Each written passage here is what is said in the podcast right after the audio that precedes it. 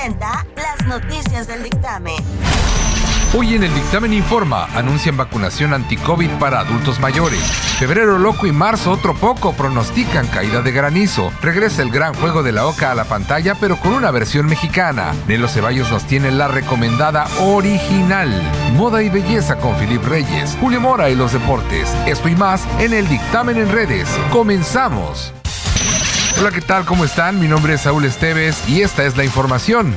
El gobierno mexicano implementó la segunda fase de vacunación contra el COVID-19 en el país, por lo que las personas que tengan 60 años o más ya pueden registrarse para recibir el antígeno. La vacuna contra el COVID-19 de Rusia, la Sputnik 5, sería aprobada por la Comisión Federal para la Protección contra Riesgos Sanitarios, la COFEPRIS, esto en las próximas horas, informó la Secretaría de Salud. Durante enero cerraron sus cortinas 230 comercios de manera definitiva, únicamente en el puerto de Veracruz y municipios circunvecinos que integran la delegación local de Canaco en Veracruz. Esto debido a la pandemia de COVID-19, dijo el presidente de ese organismo, José Antonio Mendoza García. Al municipio de Veracruz no le fue muy bien durante el pasado puente largo. Boca del Río sí registró mayor presencia de turistas, indicó el empresario hotelero Sergio Lois Heredia, y es que la ocupación en el puerto no superó ni el 20%.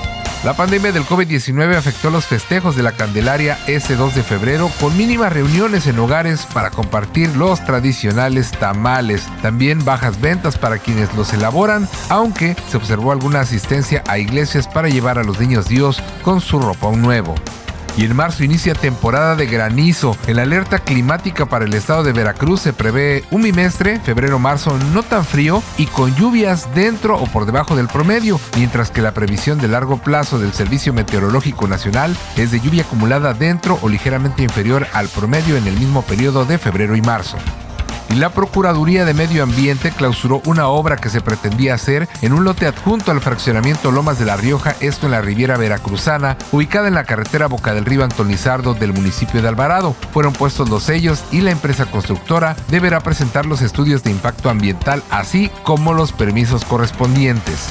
Hombres armados rafaguearon un restaurante ubicado en un popular barrio del municipio de Oluta, en donde se encontraban conviviendo la titular de la Fiscalía Regional de Acayucan, Marisela Rojas Cisneros, y la diputada local de Morena, Florencia Martínez Rivera, quienes milagrosamente salieron ilesas. En el entretenimiento, debido a que la pandemia por coronavirus se vislumbra muy lejos de acabar, el Festival de Música Coachella, uno de los eventos más esperados del año en California, Estados Unidos, se ha pospuesto nuevamente. Hasta el momento se desconoce si la edición 2021 será una cancelación definitiva o si los organizadores buscarán otra fecha antes de que finalice el año. En el mundo del cine, seis directores ganadores del Oso de Oro formarán el jurado de Berlinale que se celebra en marzo. Y uno de los actores mexicanos más relevantes de su generación, Tenoch Huerta, presenta en Sundance la cinta que protagoniza Hijo de Monarcas. Y el gran juego de la Oca regresa a la pantalla con una versión mexicana. Esto será en la segunda semana de febrero. Y lamentablemente en Los Famosos fallece Dustin Diamond, actor de Salvados por la Campana, quien hizo el papel de Screech. Tenía 44 años y recientemente había sido diagnosticado con cáncer terminal. Y también a los 57 años, Marco Wilmore, guionista y productor de Los Simpson, debido a complicaciones del COVID-19, pierde la vida. Vamos con Nelo Ceballos y la recomendada original. Arte Legal presenta las noticias del dictamen. Arte Legal Tributario, Asesoría Fiscal. Contáctanos al 229-3313-699. Hola, soy de los Ceballos con lo más actual de las series y películas en cartelera y streaming. Hoy amanecimos con un poco de frío. Resulta que el thriller español Bajo Cero es la película número uno en el top mundial de Netflix, dirigida por el barcelonés Luis Quiles y protagonizada por Javier Gutiérrez, Carra Elejalde y Luis Callejo. Esta película fue estrenada el pasado viernes 29 de enero. Bajo Cero es la número uno en más de 50 países: Francia, Italia, Suiza, Alemania, México, Argentina Argentina, Estados Unidos, Hong Kong, Arabia Saudita, Nigeria y obviamente España, su país de origen. Intensa, con un suspenso sin llegar a la ansiedad y unos giros inesperados que van ocurriendo mientras van sucediendo los hechos hasta llegar al final con un drama divergente inesperado. La última escena, el director no se quedó con las ganas y hace su plano secuencia ya para terminar la historia. Muy recomendable para pasar el rato. Y en series están los Bridgerton, Lupin, Cobra Kai, Gambito de Dama y Fate de Wings Saga, liderando los top 10 de series en Netflix. Y si ya viste o estás viendo Wings, seguramente vas a coincidir conmigo que esas adolescentes de 16 años se ven como de 25. Ya lo dijo el Pollo Solís, la edad es cuestión de actitud. Wings fue filmada en Irlanda con Harry Alexa Mini al estilo de Manuel Lubensky en El Renacido. Y si eres fan o te gusta la onda de Morgan Freeman, su serie de Netflix sobre Dios, que es muy intensa también, pues ahora Amazon Prime Video no se queda con las ganas y nos trae solos con Morgan Freeman, Anne Hathaway, Ellen Mirren o Dan Stevens. Bueno, más estrellas que vamos a ver en esta nueva ficción del gigante de Jeff Bezos. Solos es una serie antológica, o sea, sé que va a estar dividida en capítulos, siete capítulos o episodios y nos va a invitar a reflexionar y explorar el significado más profundo de la conexión humana a través de historias con personajes únicos, con perspectivas y momentos diferentes. Solos, dice su productor David Well, intentará aportar una visión más optimista a toda esta situación que estamos viviendo. Ahí te van las recomendaciones. La recomendada obviamente es la película española Bajo Cero y si de series hablamos, en corto conéctate y ponte a ver los Bridgerton, Lupin, Cobra Kai, Gambito de Dama, Fate de Wing Saga. Soy Nelo Ceballos, gracias por escucharme y compartir. Que tengas un excelente día, tarde, noche, lo que sea, pero que sea excelente. Feliz día de la marmota, no, ese fue ayer. Nos vemos pronto, como sea, pásatela bien. Cinebox, el cine nos mueve. Presenta las noticias del dictamen. Es el momento de moda y belleza con Filip Reyes. Moda y belleza internacional. Hola, quiero decirles que hoy vamos a ver acerca de cómo, cómo tus defensas pueden subir. Número uno, con una actitud maravillosa. Segundo, movimiento en tu cuerpo. En tu casa, en tu cama, en tu pasillo. Camina, camina, muévete, como que bailas. Cadera, cinturita, piernita, todo. Después, lo siguiente. Ponte de pie y te vas a poner con las piernas abiertas en compás. Alza tus brazos hacia el techo de tu casa, derecha, izquierda, durante 15 tiempos derechos y 15 izquierdos. Después, doblando cintura, igualmente parado, en compás derecho en tu, en tu sala. Dobla cintura y la mano derecha va al pie izquierdo. La mano izquierda va al pie derecho. Y hacerlo así también 15 veces. Te queda el cuerpo precioso. Y además eh, sudas. Y además tu cuerpo está activo. Y tus defensas suben.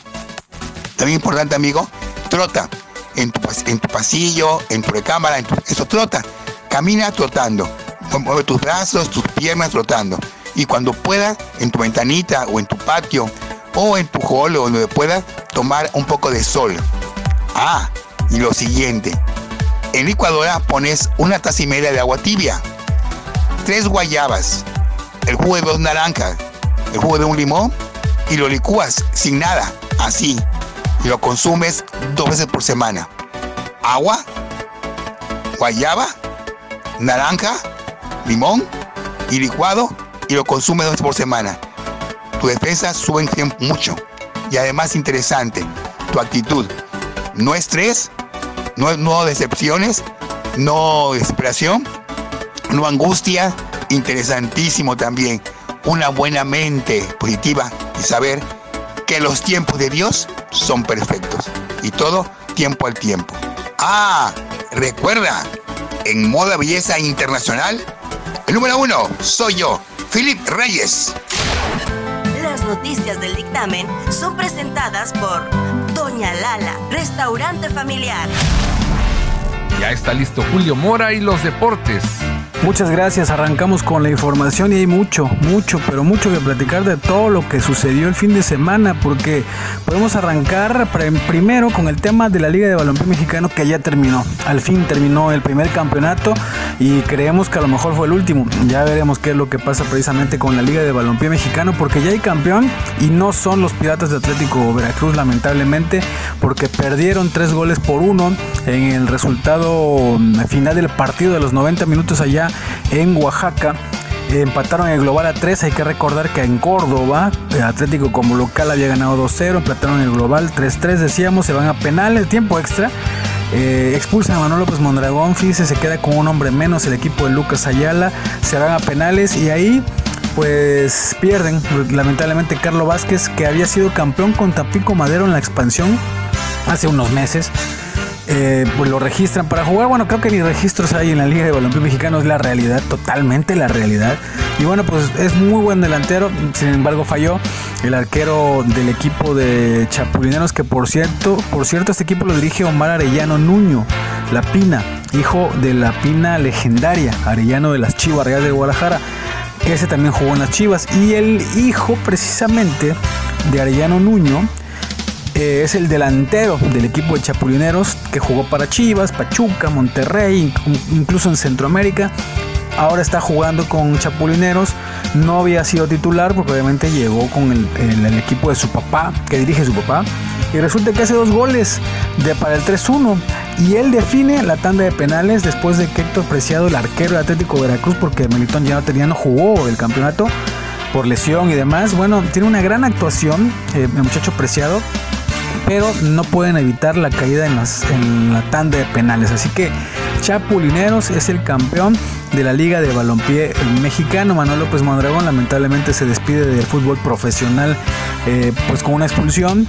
Eh, Néstor Holguín salió lesionado, otro veracruzano, eh, que son de los más conocidos, ¿no? Porque está Spiricueta, que es campeón mundial sub-17, que fue titular, está el Hobbit Bermúdez, por mencionar algunos de los jugadores que participan en esto, participaron en este campeonato con Lucas Ayala como técnico, Walter Eloto Jiménez como auxiliar, Fito Vega también, un, equipo bien bien armado, una estructura interesante, una organización de este equipo. Y olvídense de la Liga de Mexicano que insisto y siempre dije, siempre que hablamos de esto, un verdadero carnaval, fiesta, un relajo. Pero el Atlético Veracruz y Chapulineros son los equipos más, más organizados, ¿no? Que incluso se habla de Atlético Veracruz que buscarían estar en la liga de expansión que es muy aparte de los tiburones rojos que en teoría estarán ingresando a la liga de expansión ¿no? eso es lo que pasó lamentablemente se despiden los piratas como subcampeones de la liga de balompié mexicano ¿qué pueden encontrar ustedes en el dictamen ya para despedirnos? Pues la nota de Benjamín Galindo, ¿no? Que habla por primera vez tras sufrir un derrame cerebral. Javier Aguirre, ¿no? Que rechaza que Rayados haya jugados con, conocimiento de brote de COVID. Por ejemplo, Istro Stoikov, eh, la estrella búlgara del Barcelona, dice que Chucky Lozano lo quiere en Barcelona, ¿no? El barca de, de Romario, de Messi, obviamente, de Ronaldinho, de Rafa Márquez, de Giovanni Dos Santos, de Jonathan Dos Santos, el mismo Istro Stoikov. Bueno, lo quiere ver precisamente en este equipo. Álvaro Fidalgo llega al América, jugó para el Real Madrid, lo debutó Santiago Solari y ahora se lo trae para acá. Eh, Andrés Ibargüen se va molesto de América, ya no es más jugador del equipo de las Águilas. ¿Qué más pueden encontrar? Dalma Maradona reacciona tras los polémicos audios de Leopoldo Luque con eh, su padre, que en paz descanse, Diego Armando Maradona. ¿Qué más podemos encontrar? Ricardo Peláez respalda a Víctor Manuel Bucetich con las Chivas a pesar de que perdieron en su último partido el equipo del Chillerío y que Buce dice que él em, no hay ningún problema, él sigue al pie del cañón. Oiga, y el próximo domingo es el Super Bowl. ¿A quién le va usted? A Kansas City, le va a Tampa Bay. ¿Cómo, cómo estará Tom Brady, este veteranazo para la NFL? 41, 42 años tiene. Yo la verdad que voy por Tom Brady. Ya veremos qué es lo que pasa y a la espera también, ojo de los rojos del Águila de Veracruz. Lean, por supuesto, les invito a que chequen la columna de Diego Hernández Tejera que ya está en el transcurso de la mañana y el resto de, de, las horas, los días, aquí en el dictamen, Diego Hernández Tejeda con su columna que se llama Así, libros y deportes, graderío, graderío, libros y deportes. Próximamente Miguel Alor el día de mañana y don Roberto Matosas todos los jueves. Yo me despido, agradezco a Nelo Ceballos, por supuesto, también a Víctor Fierro y a Saúl Esteves, a quien le regreso los micrófonos. Yo soy Julio Mora, nos escuchamos en la próxima. Suscríbete a nuestro canal oficial en Spotify, Facebook y en YouTube. Informes y ventas al 2299 23 26 70, extensión 316, 329 o 331. Está usted informado, gracias como siempre por seguir y compartir el dictamen en redes. Mi nombre es Saúl Esteves y en la producción Nelo Ceballos.